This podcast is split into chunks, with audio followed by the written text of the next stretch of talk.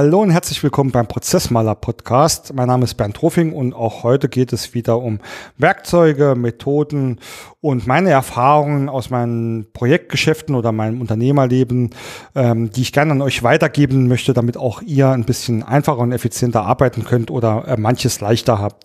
Und heute, in der heutigen Folge geht es um das Thema Mentoring. Und ähm, weil ich selbst zwar schon Mentee war, aber ansonsten ähm, ähm, auch nicht allzu tief in diesen Themen mit drin bin, habe ich mir eine ganz nette und liebe Gesprächspartnerin mal heute wieder angelacht, und zwar die liebe Christine Schmidt. Hallo Christine. Ja, hallo Bernd. Grüße dich. Hi, so, ähm, ganz kurz, um was ähm, geht in der Folge heute? Wir, ähm, wir, also speziell die Christine natürlich, wird uns mal so ein bisschen erklären, äh, was denn Mentoring überhaupt bedeutet, wie das in den Unternehmen sinnvoll und gewinnbringend eingesetzt werden kann. Ähm, wir werden auch mal damit starten, so ein bisschen, äh, ich nehme mal so eine Abgrenzung zu, zu dem Rest äh, des, ähm, dieser ganzen Themen zu, zu tun, weil ich glaube, vielen, vielleicht auch mir, ist äh, gar nicht so wirklich klar, wo ist denn der Unterschied zwischen Mentoring, Coaching, ähm, Trainings etc., ähm, und was sind denn da die wichtigen ähm, Erfolgsfaktoren, wenn man so ein Mentoring ähm, ausbilden will? Da wird uns die Christine ähm, gleich ähm, sehr, sehr viele tolle Tipps und Geschichten erzählen wahrscheinlich. Aber Christine, ähm, bevor es losgeht, wer bist du denn? Wo kommst du her? Ich frage jetzt nicht, wo du gerade bist, weil das habe ich schon vorher rausgefunden. Erzähl uns doch mal einfach ein bisschen was über dich. ja, erstmal nochmal vielen lieben Dank, Bernd, dass ich heute mit dabei sein darf. Ähm, ja, das Thema Mentoring, äh, das äh, ich bin total happy, dass ich mich jetzt damit beruflich auch beschäftigen darf, weil ich finde, das ist ein ganz, ganz wichtiges Thema. Ich selbst bin ähm, vom Hause aus Ingenieurin, also eigentlich äh, etwas, wo man Mentoring und Personalentwicklungsmaßnahmen gar nicht so verortet, äh, war 15 Jahre lang in der Industrie dann tätig und davon zehn Jahre als Führungskraft. Und äh, spätestens, wenn man dann in der Führung ist, dann ist natürlich Mitarbeiterentwicklung und Menschen weiterbringen, mhm. Entwicklung, mm. Potenzialentfaltung irgendwo etwas, was einem über den Weg läuft und äh, mir persönlich total wichtig ist. Mm. Daher jetzt das Thema Mentoring, Menschen miteinander verbinden. Ähm, damit habe ich mich jetzt selbstständig gemacht, ähm, arbeite da auch mit äh, jemandem zusammen, äh, mit einer ähm, Firma, die das schon seit zehn Jahren macht, also da mhm. so ein mhm. bisschen das Know-how abgesaugt ja. habe in der, äh, in der, der Vorbereitung, mit denen ich zusammenarbeite. Mhm. Und freue mich da total äh, drüber, weil es ist wirklich total spannend und äh, ich freue mich richtig drauf, ähm, ja, euch heute ein bisschen darüber berichten zu können. Sehr cool. Du hast auch schon ein paar schöne äh, Schlagworte äh, mir hier geliefert, ähm, um den ähm, Einstieg vielleicht zu finden. Äh, Menschen weiterbringen. Also ähm, der Fokus äh, eines Mentoring liegt natürlich auf dem Mensch. Äh, etwas, was auch ich in meinem in meinen Projekten ja auch immer wieder zur Sprache bringe. Also was das Thema Prozesse betrifft, äh, be erwähne ich auch immer. Ich meine, ein Prozess ist nicht einfach da. Da gibt es Menschen, die den ausführen. Ähm, aber wenn ich jetzt auch mal von meinem Business so ein bisschen ähm, ein bisschen äh, anfange also auch wir bringen, wir bieten ja Trainings an der Weiterbildung halt sehr, sehr stark, äh, was das, ähm, was die Methoden oder die Werkzeuge betrifft. Ähm, auch ich mache sehr oft Coachings, indem ich ähm, einfach die Unternehmer oder äh, auch Führungskräfte äh, dabei begleite, ihre äh, ja, Veränderungen anzugehen und, und, auch durchzuführen. Christine, wie würdest du denn das Mentoring gegenüber diesen anderen Disziplinen abgrenzen? Ähm, ja, das ist erstmal eine sehr, sehr gute Frage. Ich möchte erstmal darauf ähm, eingehen, was denn Mentoring und Coaching gemeinsam haben. Ja, gerne. Ähm, und äh, das, es gibt da so vier Rahmenbedingungen äh, in der Pädagogik, unter denen der Mensch besonders gut lernt. Mhm. Und die, das sind, wie gesagt, vier Faktoren. Der erste Faktor ist letztendlich, wenn das Ganze zielgerichtet läuft. Also mhm. sowohl beim Mentoring wie auch beim Coaching habe ich ein bestimmtes Ziel, was ich erreichen möchte und an dem ich auch entsprechend arbeite, was ich reflektiere. Und ähm, die, die Anstrengungen, die ich unternehme, sind also immer zielgerichtet. Mhm. Spannend, die ja. zweite Sache, die da wichtig äh, ist, ist letztendlich Feedback. Mhm. Also, dass letztendlich ich Feedback bekomme über mein eigenes Verhalten. Auch das ist etwas, das finde ich in beiden äh, Formaten. Mhm. Das dritte ist die Individualisierung, dass ich also genau schaue, äh, nicht eine Lösung für alle passend, sondern mhm. es wirklich um mich geht in, in dieser Weiterentwicklung. Und das Letzte ist, dass das Ganze über einen längeren Zeitraum geht, dass ich also die Möglichkeit habe, das, was ich, womit ich mich beschäftige, auch wirklich zu transferieren in die Praxis und anzuwenden. Und wenn das mhm. erfüllt ist, dann lernt der Mensch besonders gut. Spannend, Bei ja. Training und Weiterbildung haben wir durchaus auch die Zielgerichtetheit. Ich habe nicht ganz so viel Individualisierung mit dabei. Hm.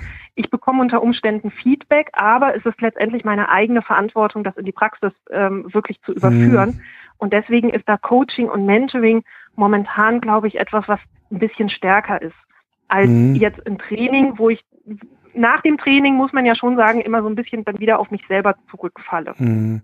Ähm, es ist sehr, sehr spannend. Ich finde diese vier Punkte äh, auch äh, wahnsinnig gut, würde die auch direkt alle unterschreiben. Hatte ganz lustigerweise heute Morgen noch einen ähm, Workshop ähm, da ging es auch äh, drum, äh, wie man denn ähm, Akzeptanz ähm, schafft bei den äh, bei den Mitarbeitern für Veränderungen und wie man die mitnimmt, ja.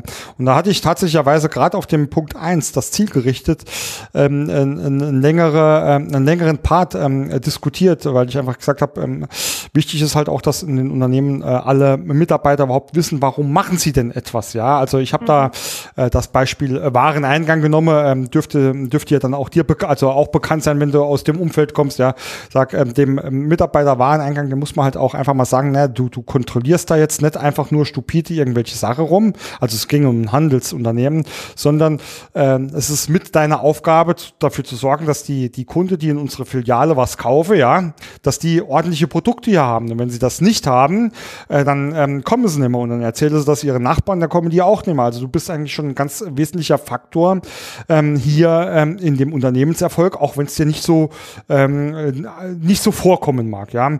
Und ähm, würdest du würdest du sagen, dass das gehört da auch dazu? Wie ist denn da deine Sicht auf solche Dinge? ich glaube, dass, dass, dass da so, so diese Mischung zwischen eben äh, Zielgerichtetheit und auch mal darüber sprechen, warum mache ich überhaupt das, was mhm. ich tue. Ja, so mhm. Thema Purpose, ja, ja. ist mhm. Commitment wie bin ich eigentlich wirksam in dem Unternehmen, in dem ich bin. Das kann natürlich äh, sehr, sehr gut in einer eins zu eins äh, Beziehung, und da sind mhm. wir wieder bei der Individualisierung, mhm. kann das bei, ähm, sehr, sehr gut funktionieren. Ähm, die Besonderheit eigentlich jetzt zwischen das, was, was du jetzt gesagt mhm. hast, ja, äh, kann man auch irgendwo sagen, ist ja auch ein bisschen eine Aufgabe von der Führungskraft, dem ja, Mitarbeiter mitzugeben. Definitiv, ja. Mhm. Was ist denn so der, der, der, der Purpose? Ähm, das Besondere beim Mentoring ist, dass wir da eben noch neben demjenigen, der letztendlich in der Verantwortung ist, nämlich der Führungskraft, mhm. noch eine zweite Ansprechperson installieren innerhalb des Unternehmens, mhm. ähm, der einen auch irgendwo diese ganzen emotionalen Themen mit abfangen kann. Und ich glaube, dass gerade heute in der Situation, in der wir sind, mhm. beim Wareneingang ist es sehr, sehr schwer, das im Homeoffice zu erledigen. Mhm. Ja, da bin ich meistens noch in der Firma. Aber viele deiner Hörer werden ja wahrscheinlich auch gerade vor in ihren eigenen vier Wänden sitzen, vermutlich wenn sie das ja, ja, vermutlich ja. Hm. Ja, und da ist natürlich das, äh, die, die Frage, was passiert da in mir? Was sind da emotionale Themen, die ich vielleicht auch habe? Und wo werde ich das eigentlich los? Mhm. Ist das im Sinne eines Unternehmens, dass die Führungskraft mit äh, nicht nur die fachliche Verantwortung trägt, die disziplinarische Verantwortung, sondern dann auch noch ganz alleine für sämtliche emotionalen Themen äh, zuständig ist? Mhm. Und da kann natürlich, wenn ich ein funktionierendes Mentoring-Programm auch größer aufgesetzt in einem Unternehmen haben, mhm. dadurch ein unheimlich ähm, ein, ein Effekt der Entzerrung mhm. passieren. Äh, Dass die Leute sich durchaus mhm. wahrgenommen fühlen, allerdings eben auch nicht, dass alles nur auf den Schultern der Führungskraft lastet. Mhm. Ähm, sehr interessant. Ähm, vielleicht erklärst du uns einfach mal ähm, ganz ähm, kurz noch, ähm, wer sind denn solche, wer sind beteiligt an, an solchen Mentoring-Programmen und, und wie sieht das denn prinzipiell aus, wenn man das jetzt mal vielleicht auf einer allgemeinen Ebene zusammenfasst? Ja, auf einer allgemeinen Ebene. Also ein Mentoring besteht erstmal ähm, auf einem, auf einem Tandem zwischen einem Mentor und einem Mentee. Mhm. Ähm, der Mentor zeichnet sich dadurch aus, dass er einen Erfahrungsvorsprung hat in einem bestimmten Bereich, in dem sich der Mentee weiterentwickeln will. Mhm. Der ist vielleicht schon eine erfahrene Führungskraft, der Mentee ist noch relativ neu in der Rolle. Oder der Mentor ist ein totaler Netzwerker, so wie du zum Beispiel, und der Menti ist vielleicht ein bisschen introvertierter und traut sich noch nicht so oder hat noch nicht so die Erfahrung mit dem Thema, möchte das aber ganz gerne. Und da kommt es gar nicht drauf an, wie alt man ist oder welches Geschlecht man hat oder sonstige mhm. äh, Faktoren, sondern da kommt es einfach drauf, drauf an, wo möchte ich mich weiterentwickeln, wer ist richtig gut da drin und sich mit demjenigen zu verbinden, mhm. damit ich mir eben genau diese Potenz mich weiterentwickeln kann. Mhm. Mhm. Und da ist letztendlich ähm, eine weitere Person, die dabei meistens eine Rolle spielt, ist halt noch die Führungskraft, die letztendlich Verantwortung trägt. Ähm, man, es passiert halt häufig, dass dann Unternehmen so kommen und sagen, ja, ich weiß nicht, wenn ich jetzt irgendwie meinen eigenen Mitarbeitern, einem anderen Mentor, nachher erzählt er was mhm. Schlechtes über mich oder so. Das sind, das sind durchaus ähm, Ängste, die da mhm. sind, ja. Ähm, das, das drehen wir dann aber immer, immer ganz, ganz, ganz gut um, weil letztendlich, selbst wenn dass, also der Mentor, der ist ja nicht entsprechend dafür da, die Probleme des Mentis zu lösen, mhm. sondern der gibt praktisch Hilfe zur Selbsthilfe. Mhm. Wie bin ich damals in der Situation umgegangen, wo ich mich vielleicht überfordert gefühlt habe, ja, und hilft dann sozusagen dem Menti, dann diese Sachen auch mit der Führungskraft anzusprechen. Und letztendlich ist ja das genau das, was wir uns alle wünschen, dass wir Mitarbeiter haben, die auch mutig genug sind und offen genug sind und konstruktiv genug sind, auf uns zuzukommen und gemeinsame mhm. Lösungen zu suchen. Spannend, ja, ja? auf jeden Fall. Und mhm. das sind eigentlich so diese drei Rollen, die man dann, die man dort äh, immer wieder findet. Mhm. Also ähm, ich hatte ja ähm, im Intro schon kurz erwähnt, als ich noch in einem großen Konzern gearbeitet habe oder dort begonnen habe, hat man mir einen Mentor zur Verfügung gestellt. Ich war ja auch Mentier. Äh, tatsächlicherweise muss ich gestehen, dass ich da einen sehr, sehr netten, lieben äh, Menschen kennengelernt habe, ähm, mit dem ich mich regelmäßig darüber lustig gemacht habe, was wir denn jetzt hier in dem Ment äh, Mentorprogramm hier tun sollte. Äh, das heißt, ähm, ich will, das, das soll sich jetzt gar nicht negativ klingen, ähm, eigentlich ähm, will ich damit auch nur unterstreichen, Christine, dass es halt auch wichtig ist, ähm, jedem in diesem Programm bewusst zu machen, ähm, worum geht's denn, was sind denn deine, mhm. was sind denn die Ziele und ähm, welche Möglichkeiten hast du denn da, ja? Absolut. Und hm. das ist eben auch eins, eine der Sachen, wofür ich letztendlich hier kämpfen möchte. Mhm. Weil Mentoring ist erstmal ein super Werkzeug, was aber auch richtig eingesetzt werden muss. Mhm. Ja, ähm, einfach zwei Menschen zusammenzusetzen und zu sagen, hey Bernd, herzlich hm. willkommen im, im Mentoring-Programm. Das ja. ist übrigens dein Mentor. Ähm, den haben wir für dich ausgesucht, weil wir denken, das passt ganz gut.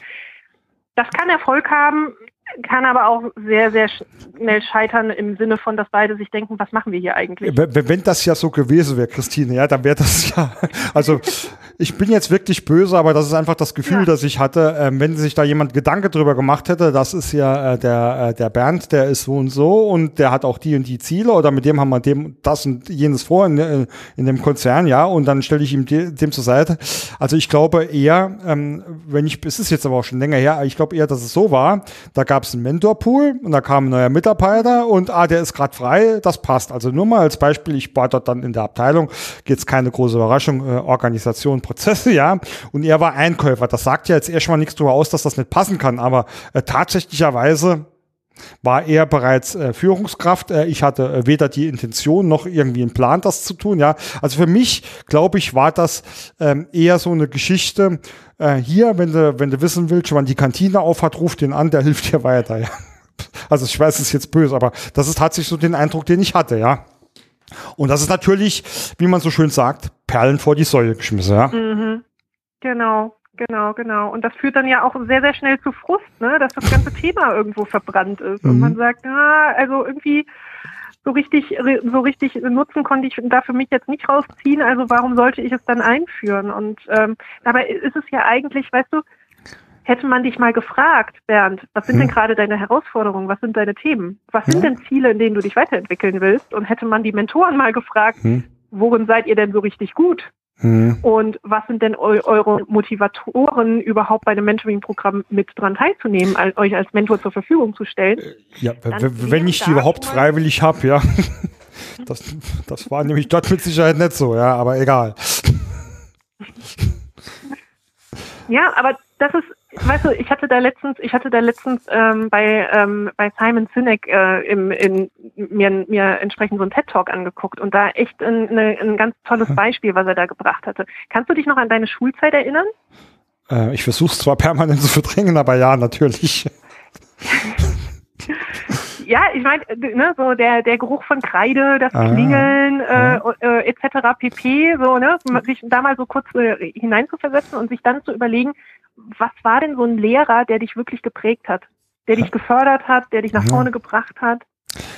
kenne ich tatsächlich noch einige und tatsächlich bin ich mit einigen davon, ja. äh, wenn auch zumindest nur lose auf Facebook oder so, noch in Kontakt. Und natürlich, ähm, also klar, an, an, an die also kann ich mich genauso gut erinnern wie an welche, das waren dann halt die Schlafmütze und ich frage mich immer noch, was die für einen Auftrag hatte, ja. Ja, und aber letztendlich ist, sind die Lehrer, die, die uns, die uns geprägt haben, ja, die mhm. Menschen, die uns, die uns als als wir selber so wahrgenommen haben und gefördert haben, sind letztendlich die, die, die uns noch ganz präsent sind, während mhm. die anderen Namen wahrscheinlich so langsam verwischen. Mhm. Ja, und das ist, glaube ich, so, wenn man sich selber fragt, was möchte ich im Leben mal so hinterlassen, ist einfach andere Menschen geprägt zu mhm. haben in dieser Art und Weise ein ganz, ganz großer Motivator, ähm, der auch wirklich für viele Mentoren zutrifft. Absolut, ja, ähm, so andere Menschen weiterzubringen und denen zu helfen in ihrer eigenen Entwicklung. Mhm. Und das ist letztendlich auch jeder Mentor hat einen ganz individuellen Motivator, warum er das macht. Ja, die einen mhm. haben selber einen geilen Mentor gehabt, die anderen äh, sagen, ey, mir macht das einfach Spaß, andere Menschen weiterzubringen. Wieder andere sagen, hey, ich habe jetzt einfach auch was erreicht und ich will das auch zeigen, indem ich eine Mentorenrolle übernehme. Ja, ähm, das sind ganz unterschiedliche, unterschiedliche Motivationen und das ist übrigens dann auch ähm, einer der großen Unterschiede zum Coaching. Mhm. Coaches haben in der Regel auch immer ein total altruistisches ähm, Motiv, Menschen weiterzubringen. Am Ende des Tages stellen sie dir aber eine Rechnung für ihre Dienstleistung. Ja. Und weil von irgendwas muss ja der Coach letztendlich auch leben. Das ist überhaupt nicht irgendwie wie äh, despektierlich. Ähm, nur der Mentor macht das letztendlich komplett ehrenamtlich, kann man sagen. Mhm. Ähm, ja, das kommt irgendwo auch in seiner Arbeit on top. Finde ich absolut ein, ein, spannendes und interessantes Thema, weil ich da auch gerade äh, in, einem, äh, in einer Diskussion noch drin war, wo, bei dem es um das Thema Commitment ging. Ja, ist ja eigentlich auch hier ein Thema. Also als Coach ähm, committe ich mich, ähm, ein, ein Coachie äh, zu begleiten, aber da ist die intrinsische Motivation vielleicht äh, auch finanzieller Natur, sag ich mal. Ja. Äh, und als Mentor, und das hast du ja gerade schon gesagt, da will ich einfach was weitergeben. Ja, da habe ich, oder ich sag mal so, da habe ich zumindest ähm, andere Motive, als Geld damit zu verdienen. Ja, und nur wenn ich die aber auch wirklich habe, und das führt mich wieder zu meinem Beispiel zurück, kann ich sowas auch vernünftig ähm, äh, durchführen. Ja. Das heißt, es muss in dem Menschen ja drinstecken. Und ich meine, äh, Christine, wir kommen ja auch, ähm, wir haben uns ja auch in einem Verband kennengelernt, im Verein den Wirtschaftssenioren, kann man ja durchaus hier sagen. Und wir, wir sind es ja eigentlich auch gewöhnt gewöhnt oder uns hat es ja auch immer Spaß gemacht, ehrenamtliche Projektarbeit zu machen und also in meinem Fall ganz viel ähm, Bildungsprojekte ähm, zu machen, ähm, ähm, du in deinen Kreisarbeiter, andere Projekte. Ja, das muss ja in einem drinstecken und man muss das ja auch wirklich wollen, um es erfolgreich oder zumindest ähm, vernünftig tun zu können, ja. Definitiv. Eine Motivation in ein Mentoring reinzugehen, sollte immer da sein. Definitiv. Mhm. Also zu sagen, das ist jetzt eine Pflichtmaßnahme.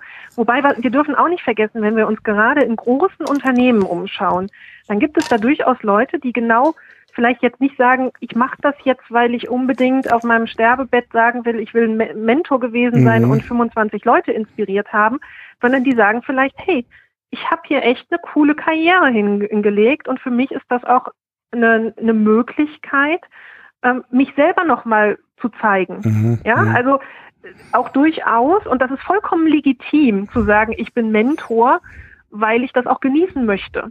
Mhm. Die Rolle, die ich mir erarbeitet habe. Und das ist eine Möglichkeit dazu. Ähm, das ist aber eine andere Motivation und mhm. dann nochmal ganz entscheidend, was zwei Dinge aus, ähm, angeht. Nämlich einmal dieses Matching. Es gibt Mentoren, die wollen im Mentoring-Prozess herausgefordert werden und es gibt Mentoren, die wollen im Mentoring-Prozess eher ein bisschen gebauchpinselt werden. Mhm. Und mhm. beide Mentoren haben aber auch ja passende Mentees. Mhm. Ja, es gibt Menschen, die sind ein bisschen zurückhaltender und ähm, können dieses Autoritäre sehr, sehr gut, äh, ja, das ist denen sehr, sehr wichtig, auf so einer, so einer Art und Weise das zu spielen. Oder äh, es gibt halt äh, Mentees, die sagen, mir vollkommen egal, wer da vor mir sitzt, ja, der kriegt erstmal Fragen rausgeknallt. Mhm. Und da muss halt auch entsprechend ein Unternehmen drauf achten und das ist eine der Dinge, bei denen wir unterstützen können. Und mhm. der zweite Punkt ist, Das eine ist, die Matches dann richtig zusammenzustellen. Das andere ist die Vorbereitung zum einen von den Mentoren. Wie gehe ich da überhaupt in so einen Prozess rein? Aber eben auch die Mentees.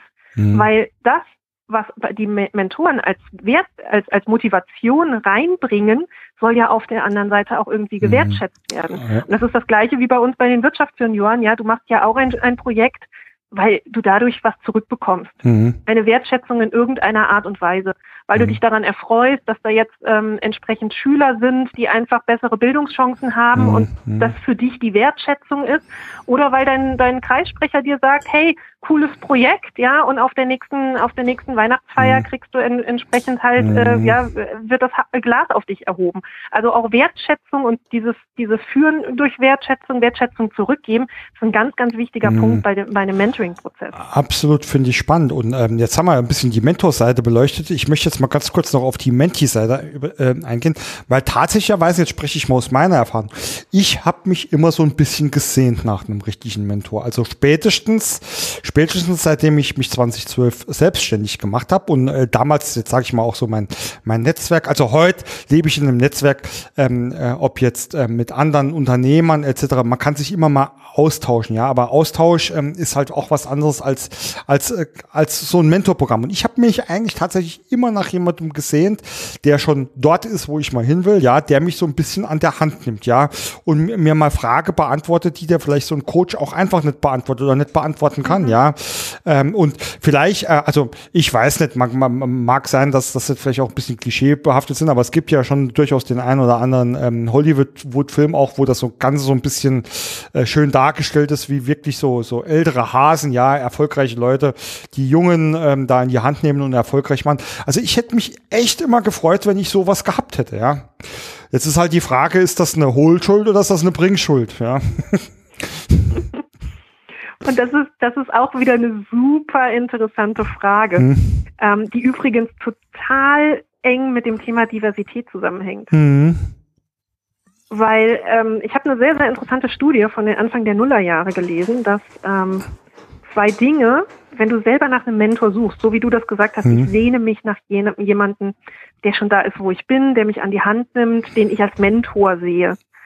Ähm, es gibt zwei Dinge, die das Ganze, die das Ganze ähm, entsprechend erfolgreicher machen, diese Suche. Mhm. Und das ist einmal eine gute Ausbildung die ja bei dir eindeutig äh, vorhanden ist. Und das Zweite, auch das denke ich, ist das sag, sag das nicht so entsprechend äh, vorhanden, ähm, ist, ist soziale Herkunft. Hm. Ja. Und ähm, die Frage ist, wenn ich von klein auf entsprechend im Golfclub äh, entsprechend, ja.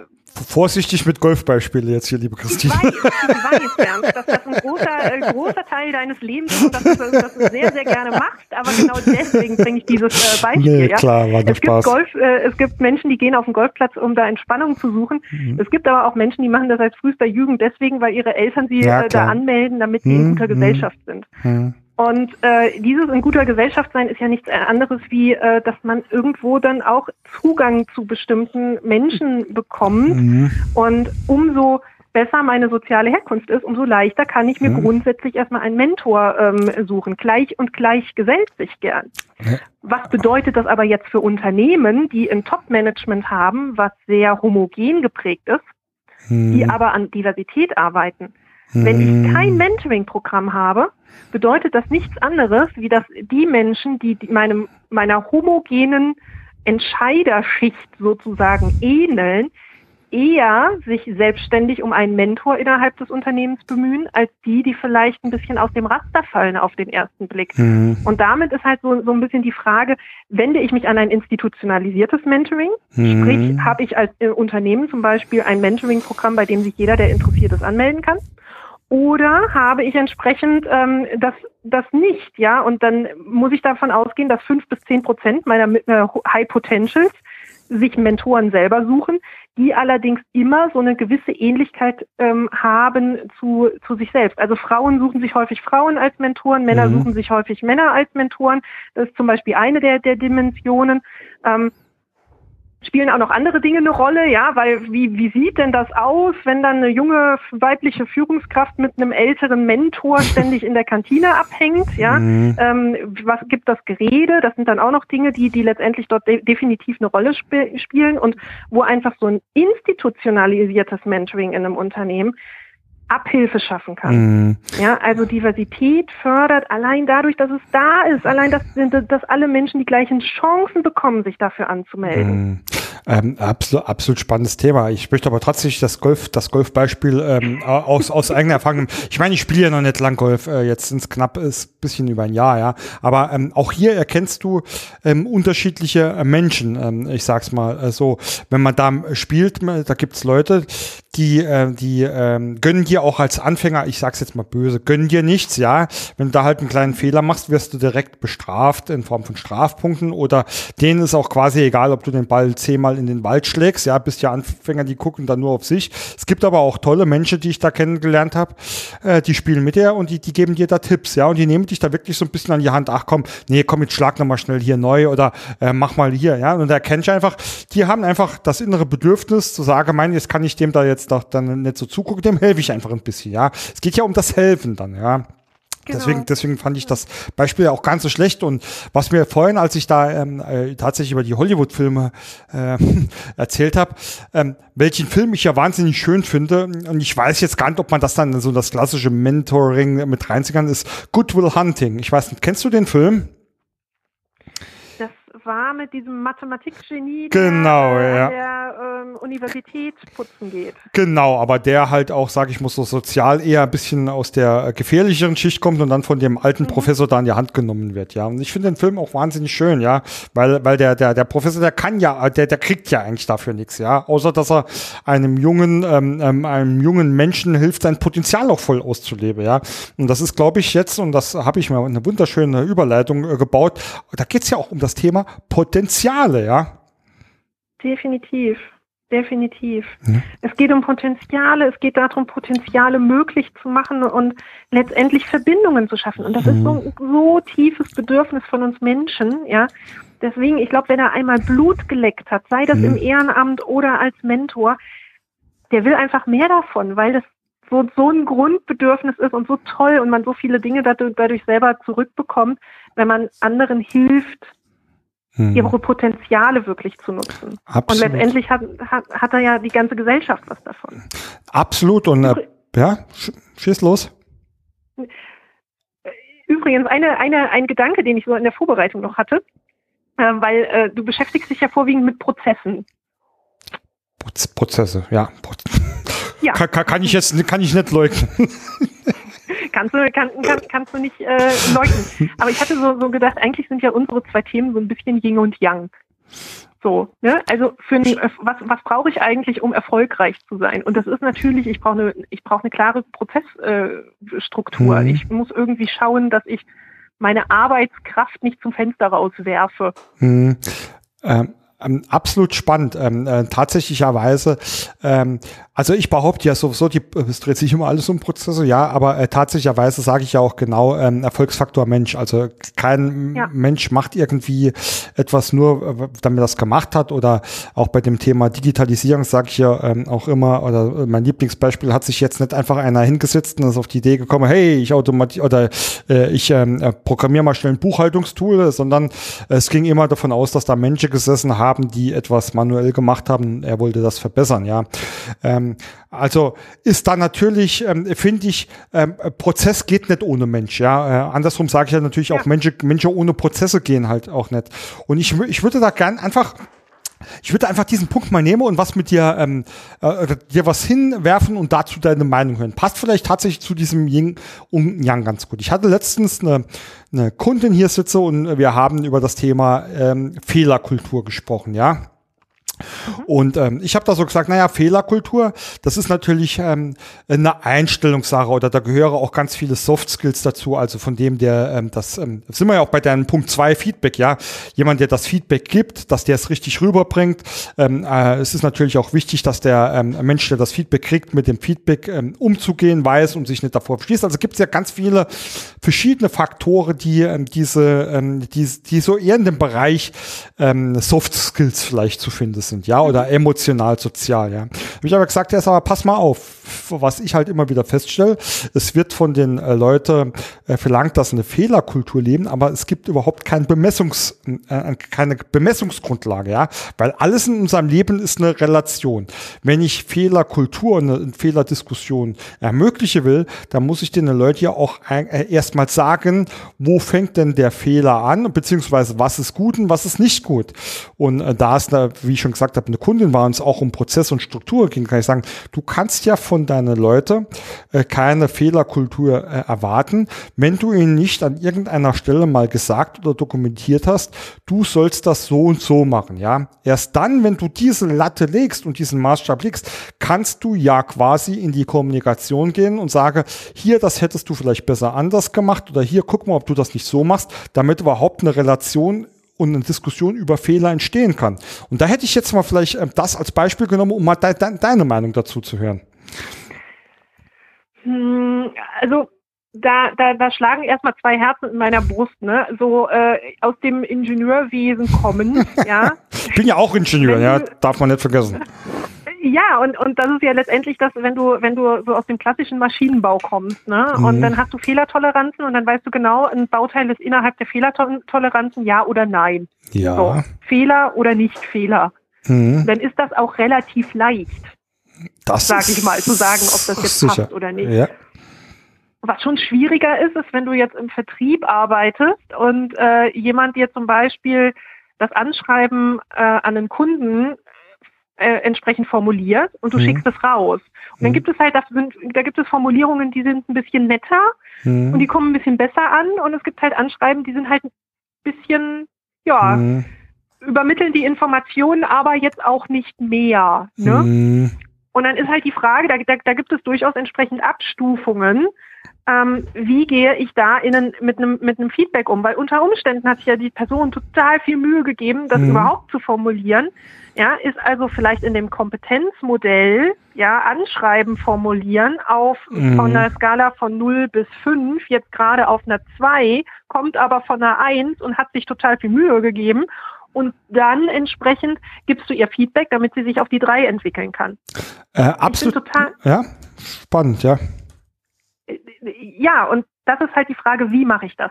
Mhm. Und dafür bietet Mentoring jetzt wieder einen ganz guten eine ganz gute Übungswiese, also mhm. wertschätzendes Feedback zu geben und auch offen damit umzugehen, dass, dass ich jetzt Kompetenzen habe, die nicht, also die fließend sind, die mhm. jetzt nicht ähm, ja drei Millimeter Abweichung ja oder nein sind, sondern mhm. die eben fließend gehen, aber trotzdem gemessen werden können.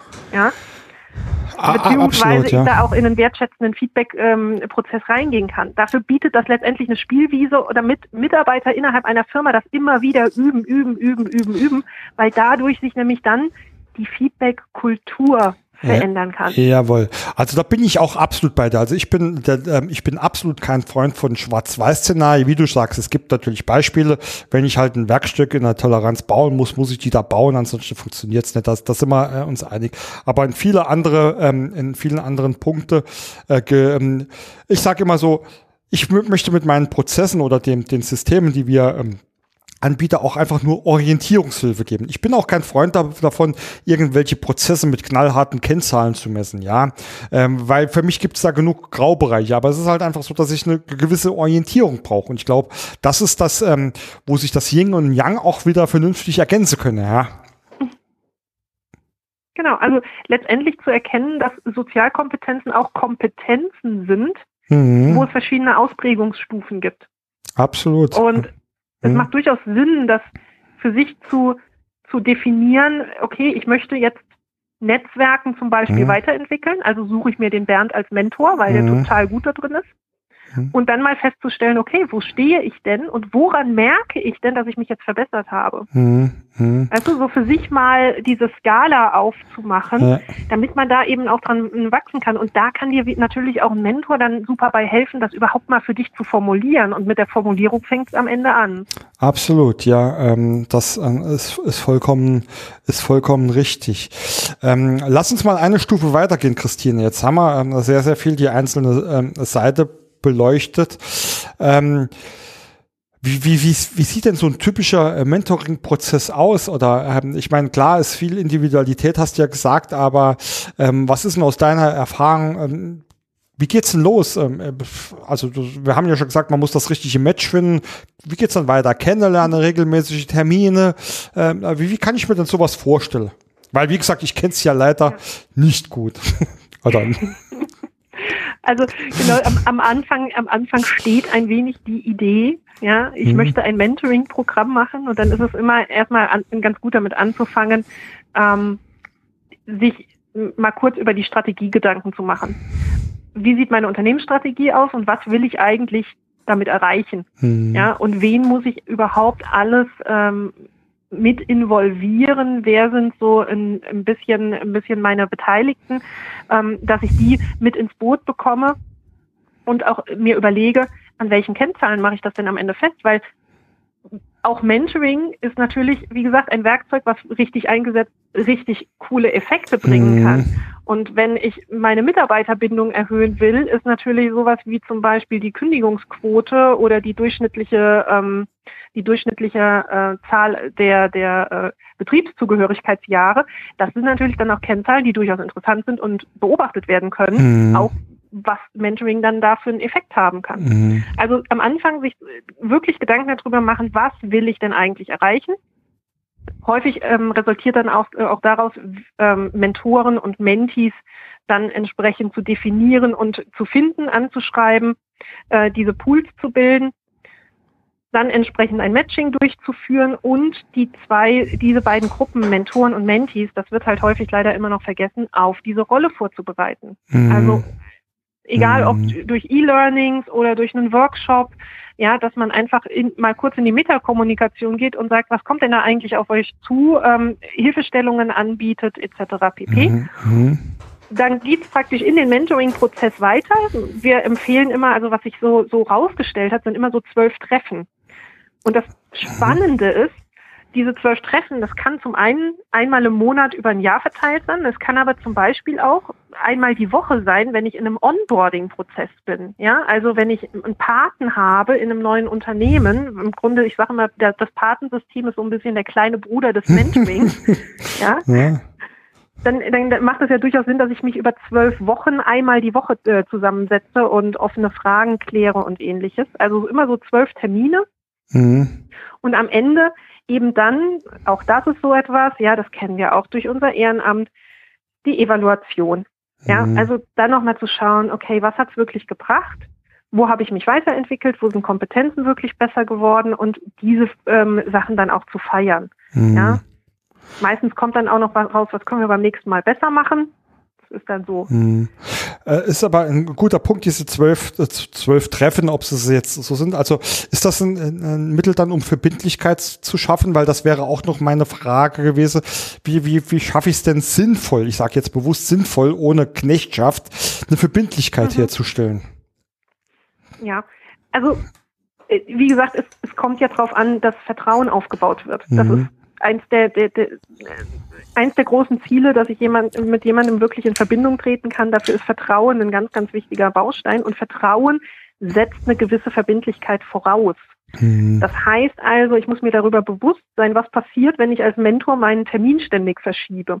Mhm. Ist dann noch eine vertrauensvolle, äh, mhm. ein vertrauensvoller Beziehungsaufbau überhaupt möglich? Tolles Beispiel, ja, ja? genau.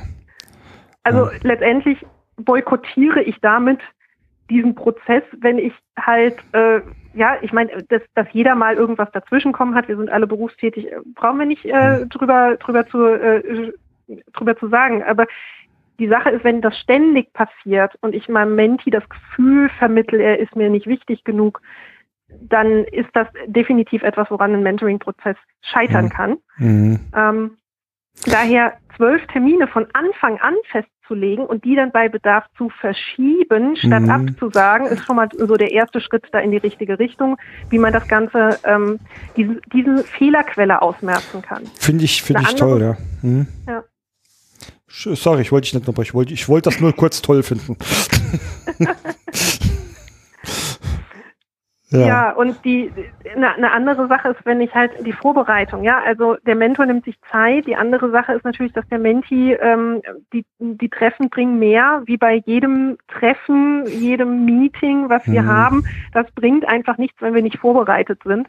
Und da letztendlich, wenn der Menti so seine Gedanken am Vorabend dem Mentor zur Verfügung stellt, dass mhm. beide sich das nochmal durchlesen können, dann schaffst du auch automatisch so diese Kraft des Unterbewussten, mhm. ja, dass über Nacht dein Hirn sich nochmal mit diesen Thematiken auseinandersetzt und du dann einfach am nächsten Tag ein total gutes äh, Meeting mhm. haben mhm. kannst und was auch für beide zielführend ist. Äh, Gibt es denn äh, auch den umgekehrten Fall, ähm, sage ich mal, oder äh, wo ist denn äh, vielleicht auch so eine Grenze, ähm, wo, wo, wo du sagen würdest, naja gut, man muss natürlich aufpassen, dass wenn man als Mentor ähm, dem ähm, äh, den kleinen Finger reicht, dass er nicht gleich die ganze Hand hat oder andersrum formuliert, äh, wenn ich als Menti vielleicht zu viel will, gibt es da so, so, so eine natürliche Grenze oder wird sich das einfach ausleben?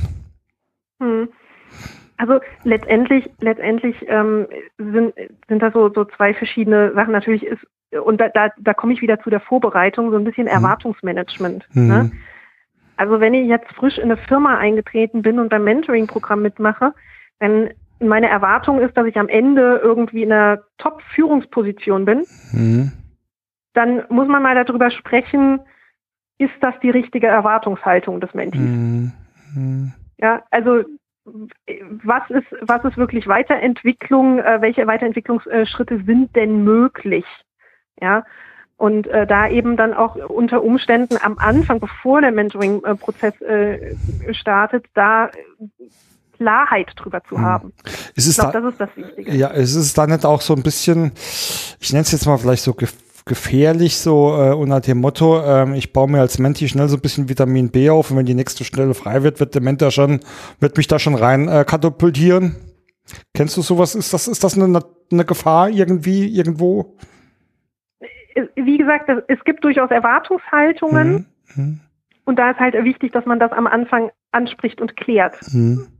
mhm. Also da ist, glaube ich, Transparenz das, das wichtige Wort. Ich gönne ja jedem, der, der letztendlich die Kompetenzen hat, auch in den richtigen Positionen im Unternehmen zu sein. Das muss halt für beide Seiten passen. Mhm. Und der Anfang ist, darüber überhaupt ins Gespräch zu kommen. Und das, das kann das Mentoring. Und das ist eben das, das, der, positive Effekt, weil was passiert ansonsten? Unter Umständen gehe ich in ein, in ein Unternehmen rein und habe diese Erwartungshaltung und es mhm. mag auch gar keine böse Absicht von dem Unternehmen gewesen sein, dass ich die, diese Erwartungshaltung irgendwie bekommen habe, ja, vielleicht durch einen Headhunter, der mir gesagt hat, gehen Sie da mal hin. Also das sind auch so, so, so ein Beispiel, was ich mal in meinem Berufsleben hatte. Ja, ein Headhunter hat einen, einen, ähm, einen Sales-Ingenieur äh, abgeworben und hat gesagt, gehen Sie zu der Firma, dann sind Sie in zwei Jahren, wenn Sie gute Zahlen bringen, sind Sie dann äh, entsprechend Vertriebsleiter. Hm. Ja, nach zwei Jahren war der komplett frustriert und hat gesagt, hier, mir wurde eine Führungsposition versprochen, bisher kam die noch nicht und keiner spricht mit mir. Hm. Ja, und dann eben zu sagen, hey, ein Mentoring kann da ansetzen kann so sowas Klarheit ja in einem geschützten Raum darüber überhaupt mal zu sprechen, weil der Frust, der kommt ansonsten ja so oder so. Mm, mm, absolut. Ähm, kann ich absolut nachvollziehen, ja. Ähm, du hast das zwölf Treffen ähm, oder die zwölf Treffen da ähm, schon genannt, natürlich ähm, viel ähm, Vertrauen, Transparenz, ja. Kommunikation. Gibt es denn noch so klassische Werkzeuge oder Methode, die in so einem Mentoring-Programm immer wieder genutzt werden? Wie gesagt, also was, was wichtig, ähm, was ich denke, äh, während dem Prozess wichtig ist, ist, ähm, dass man am Anfang mal die Spielregeln klärt, mhm. dass letztendlich auch Mentis so ein bisschen, weil ähm, die Angst genommen wird, ihre Mentoren zu kontaktieren. Das ist auch mhm. mal ein mhm. großer, großer ja. äh, Punkt. Ja, ich mhm. sitze auf jemand, einmal jemanden gegenüber, der eine höhere Position hat oder ja, also mhm. dieses Thema Autorität, wie gehe ich denn damit um? Darf ich da überhaupt den nerven ja, mm. und mal anrufen, dass man da so ein bisschen einfach Spielregeln festlegt am Anfang und äh, eben da auch Wertschätzung und Feedback gibt über das, was man gemacht hat. Ja, und mm. wenn, wenn ich gerade ein Problem habe, ganz akut und ich brauche den Rat mal meines Mentors, dass ich eben den auch anrufen kann und ähm, mm. weil der, der Mentor das dann eben auch als Wertschätzung erfahren kann, ja, mm. dass er gefragt ist. Absolut. Ähm, manchmal passt es einfach nicht, Christine. Und man kann sich noch so viel Mühe geben. Was empfiehlst du da, wenn entweder Mentor oder Menti passen, das mit der Gegenseite funktioniert nicht? Ähm, eher wahrscheinlich, also das würde ich jetzt vermuten, oder wäre auch so mein Ansatz, lieber ein äh, Ende mit Schrecken als ein Schrecken ohne Ende. Ja, natürlich ähm, mit einer guten Vorbereitung ähm, versuchen wir natürlich diese Fälle so gering wie möglich mhm. zu haben, halten, mhm. äh, beziehungsweise ganz zu verhindern. Mhm. Wenn ich jetzt wirklich zwei Menschen habe, da, wo einfach was vorgefallen ist, was die Beziehung so nachhaltig gestört hat, dann, ähm, dann denke ich, ist ein Anlauf in einem zweiten Jahr durchaus nochmal das Richtige. Mhm. Also auch da ähm, raten wir Unternehmen immer dazu, sucht euch möglichst mehr Mentoren, ein Pool von Mentoren als Mentees. Ja, mhm. und äh, sagt dann den Mentoren, weil letztendlich auch die bringen ja Zeit und Energie rein. Und dann bringt es nichts, wenn ich irgendwie so ein, so ein Zwangsmatch mache, so, ne? Am Ende sind noch zwei Kärtchen über auf dem Tisch und dann müssen halt die zusammenarbeiten, ja. sondern eher einem Mentor dann eben auch zu sagen, es ist eine Wertschätzung deiner Zeit, dass mhm. wir jetzt keinen passenden Menti für dich haben. Ja, und mhm. nächstes Jahr ist dann dein Turn. Also auch das ist so letztendlich ein, ein, ein wichtiger Ansatz, den, den Unternehmen sich zu Herzen nehmen können, lieber mehr Mentoren als Mentis als umgekehrt. Also nicht wie vom Schulhof äh, hier, ich werde als letztes die Fußballmannschaft gewählt. Ja, also sollte man auch in dem Sinne vermeiden. Äh, Christine, du hast vorhin gesagt, ähm, ich weiß jetzt nicht mehr genau, wie du es ausgedrückt hast, aber äh, das Patensystem äh, ist so, wie hast du es genannt, die kleine, der kleine Bruder, die kleine Schwester ähm, ähm, des Mentoring-Programms. Jetzt ähm, will, ähm, bin ich ähm, Führungskraft im Unternehmen und ähm, jetzt fragt mich mein, weiß nicht wer, hey, willst du Mentor werden? Und dann sage ich zu dir, nee, ich habe doch keinen Bock hier Vertrauenslehrer zu werden. Was sagst du einem solchen Menschen? Okay, Ver Vertrauenslehrer. Kennst du das oder kennst du das nicht? Gab es sowas früher nicht bei euch? Ich, ich versuche gerade, ich versuche gerade noch die die die Verbindung äh, herzukriegen ähm, mit der mit der Rolle als Mentor. Äh, ja, weil ich glaube nämlich, ähm, bei, dass bei vielen ähm, bei, bei Mentor einfach auch nur so das Gefühl aufkommt, das ist so eine Funktion, wenn ich jetzt halt mal gerade mit meinem Chef nicht kann oder mein Mitarbeiter mich ärgert und ich nicht direkt mit meinem direkten Vorgesetzten arbeiten kann, brauche ich jemanden, der da, äh, dem ich diese Botschaft vertrauensvoll weitergeben kann. Das ist es ja eigentlich mhm. überhaupt nicht, ja. Also es kann vielleicht auch ein Bestandteil sein der Gespräche, aber es ist ja eigentlich genau das nicht. Genau, es ist, es ist ja letztendlich, wie gesagt, äh, was, solche Konflikte angeht, die Hilfe zur Selbsthilfe. Mhm. Dass derjenige, der, der momentan in einer schwierigen Situation ist, den Rücken gestärkt äh, mhm. bekommt, überhaupt das Gespräch zu suchen. Mhm. Ähm, das ist, das ist ja letztendlich so ein bisschen die, die, die Rolle. Also ähm, wenn ich jetzt konkret mit dieser Situation konfrontiert bin, ich würde als erstes natürlich fragen, was sind denn, was sind denn die, die Vorbehaltungen, also was, was mhm. steckt denn dahinter? Hm. Also auch wie bei allem, man muss mal drüber sprechen, ja. Hilft, so Kommunikation hilft sehr, sehr oft, habe ich äh, schon äh, erlebt, ja. Äh, äh, Lass uns mal jetzt überlegen. Äh, jetzt, jetzt bin ich, ähm, jetzt, jetzt bin ich, jetzt mache ich mal bis Prozesspunkt null bisschen größer als ich bin. Ähm, vielleicht aber da vorweg. Ähm, was hast du denn für eine Erfahrung? Da würdest, wo würdest du denn sagen, ähm, ab welcher Größenordnung macht denn so ein Mentoring-Programm Sinn? Also wir, mein, mein sechs ähm, Leute lade, ja, wird es ein bisschen übertrieben sein. Gibt es da so Erfahrungswerte, wo du sagst, ja, da äh, ab dieser Größe sollte man ähm, drüber nachdenken oder kann man drüber nachdenken? Hm also in der Regel, ja, womit viele Unternehmen starten, sind so zwölf Tandems im Jahr und mhm. äh, das macht durchaus Sinn, wenn man mal so eine, so eine Unternehmensgröße ab 200, 250 Mitarbeiter mhm. hat. Ähm, wir kennen das ja, wenn, wenn so Startups äh, wachsen, ne, gibt es ja sehr, sehr viele Artikel darüber, dass ab einer bestimmten Größe so wie so eine Art, Art Verbindungsbruch besteht. Mhm. Ne? Also am Anfang kennt noch jeder jeden. Mhm. Das ist ja bei euch auch so. Also da muss ich nicht mich drum bemühen, unbedingt jetzt Verbindungen äh, zu schaffen, mhm. weil ihr kennt euch alle. Ja. Mhm. Grillabende oder ähnliches wird es bei euch genauso geben, ähm, wo einfach die gute Vertrauensbasis in der kompletten Belegschaft vorhanden ist. Mhm. Aber wenn ich jetzt als Unternehmen wachse, wachse, wachse, wachse oder eine bestimmte Größe habe, dann gibt es immer so, eine, so einen kritischen Punkt, äh, wo letztendlich diese Verbindungen ähm, ja mhm. unterbrochen werden, ja, ja, wo, wo, es mehrere Führungsebenen gibt oder mehrere Abteilungen. Und da, wenn, wenn ich das Gefühl habe, ist eigentlich die Idee, gut ein Mentoring-Programm äh, einzuführen, weil ich dann die wieder Brücken schlagen kann. Und äh, wie gesagt, wir, wir schauen halt das, ähm, oder empfehlen so Unternehmen ab 250 Mitarbeitern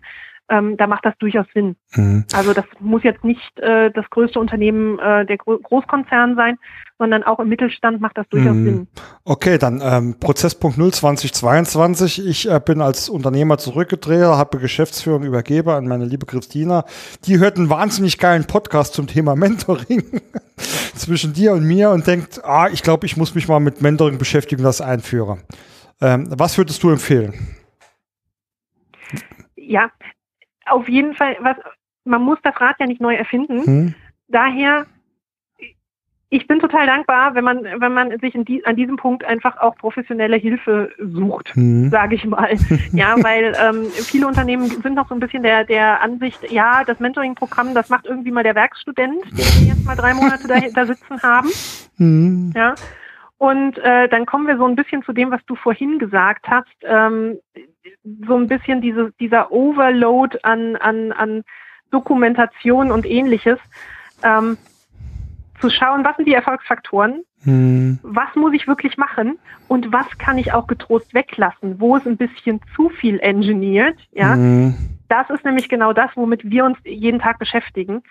Und äh, daher einfach von, von der Erfahrung, wie ein erfolgreiches Mentoring-Programm äh, funktionieren kann, ja, davon zu profitieren, glaube ich, ist ein guter Weg. Dann mhm. macht man nämlich Fehler nicht.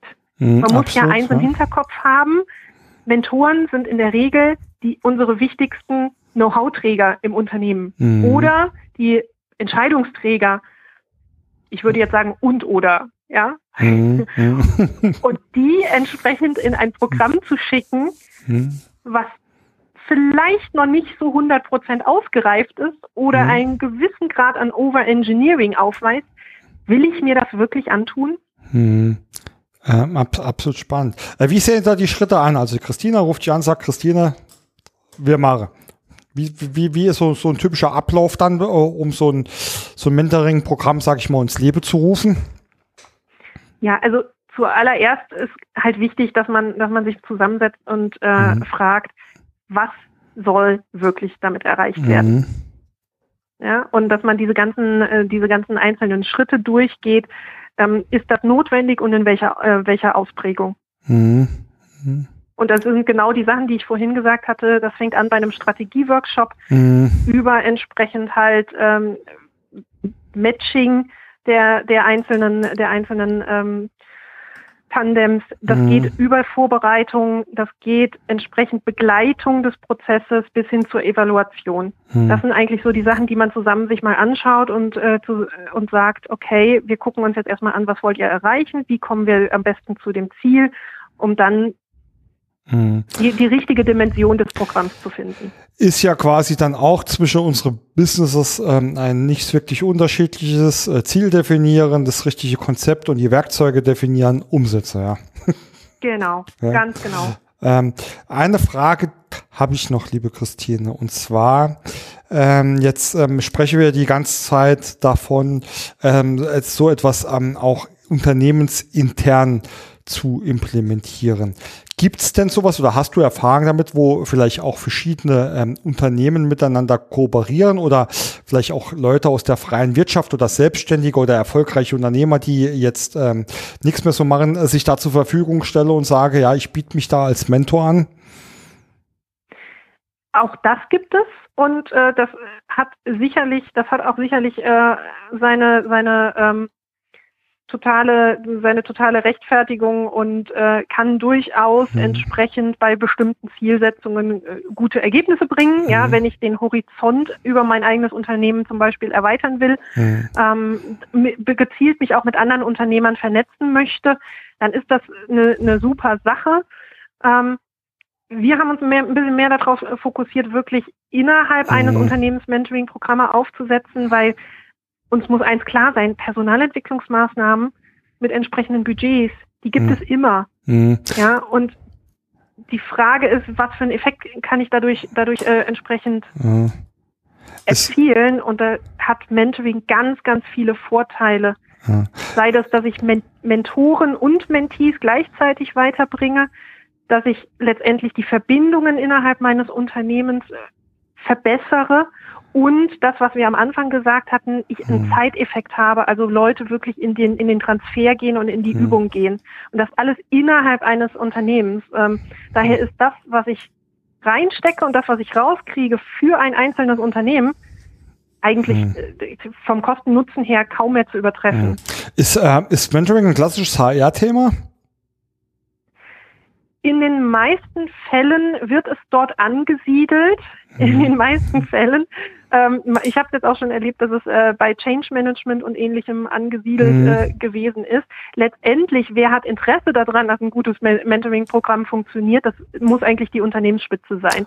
Weil die, da, wo der Schuh drückt, mhm zu definieren und zu sagen, ich brauche dafür jetzt Maßnahmen, das ist eigentlich klassischerweise, ja, wenn nicht der CEO, wer hat dann Interesse dran? Das finde ich ähm, super. Hätte ich nämlich tatsächlich auch so, vermutet, wie es, wie, wie bei allem anderen auch, ähm, äh, wenn es nicht von ganz oben getragen wird. Und ich sage jetzt mal so äh, ganz äh, salopp äh, fest in der Unternehmensphilosophie und auch durch die Werte, ja, oder die, die Wertvorstellung mhm. geprägt ist, äh, werde ich es vielleicht zum Laufen bringen, aber wahrscheinlich niemals die komplette Effizienz und den komplette Nutzer äh, generieren können. Genau. Hm. Fantastisch, Christine. Ähm, ich fühle mich äh, abs ich fühle mich jetzt schon berufen, Mentor zu werden. Ich weiß nicht für wen oder was. ähm, Spaß beiseite. Ähm, wenn äh, jetzt die ähm, Hörer ähm, Interesse dran haben, wie, wie, kann man dich denn erreichen? Wie kann man dich denn kontaktieren, Christine?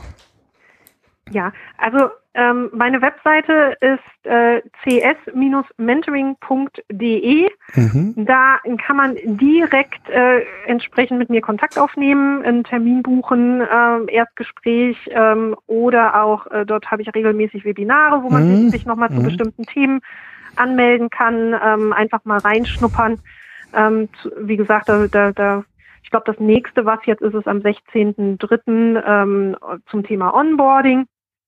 Äh, da kann man mich äh, natürlich kontaktieren. Ansonsten auf LinkedIn und Xing auch zu finden. Christine Schmidt mit CH und Doppel-T. Äh, genau, ich freue mich einfach, wenn jemand Lust hat auf Mentoring. Ähm, und Verbindungen zu schaffen. Sehr schön. Das ist ein wunderschönes Schlusswort. Selbstverständlich werde ich ähm, in den Show Notes äh, die entsprechenden Links zu deiner Webseite und deinen Profilen auch äh, verknüpfen. Ähm, ich glaube, ähm, also unabhängig von dem Thema, weil wir beide uns ja auch kennen, macht es auf jeden Fall Sinn, die Christine mal kennenzulernen. Ähm, und ähm, bedanke mich recht herzlich ähm, für dieses tolle Gespräch, liebe Christine. Ja, ich bedanke mich, dass ich dabei sein durfte, lieber Bernd. Und äh, ja, ich freue mich schon auch wieder auf die nächsten Folgen deines Podcasts. Dankeschön. Ähm, in diesem Sinne auch mein äh, Orga-Blog Rausschmeißer, prozessmaler.de. Dort findet ihr alles Wichtige oder alle Vernetzungsmöglichkeiten zu mir. Wir freuen uns da immer, ich freue mich da immer, ähm, auch Feedback oder äh, Anregungen zu kriegen. Ansonsten ähm, hoffe ich, dass wir euch da ein bisschen neue Impulse ähm, geben konnten zu dem Thema Mentoring und wünsche euch viel Spaß und Erfolg, euch mit diesen Ideen zu beschäftigen. Bis bald.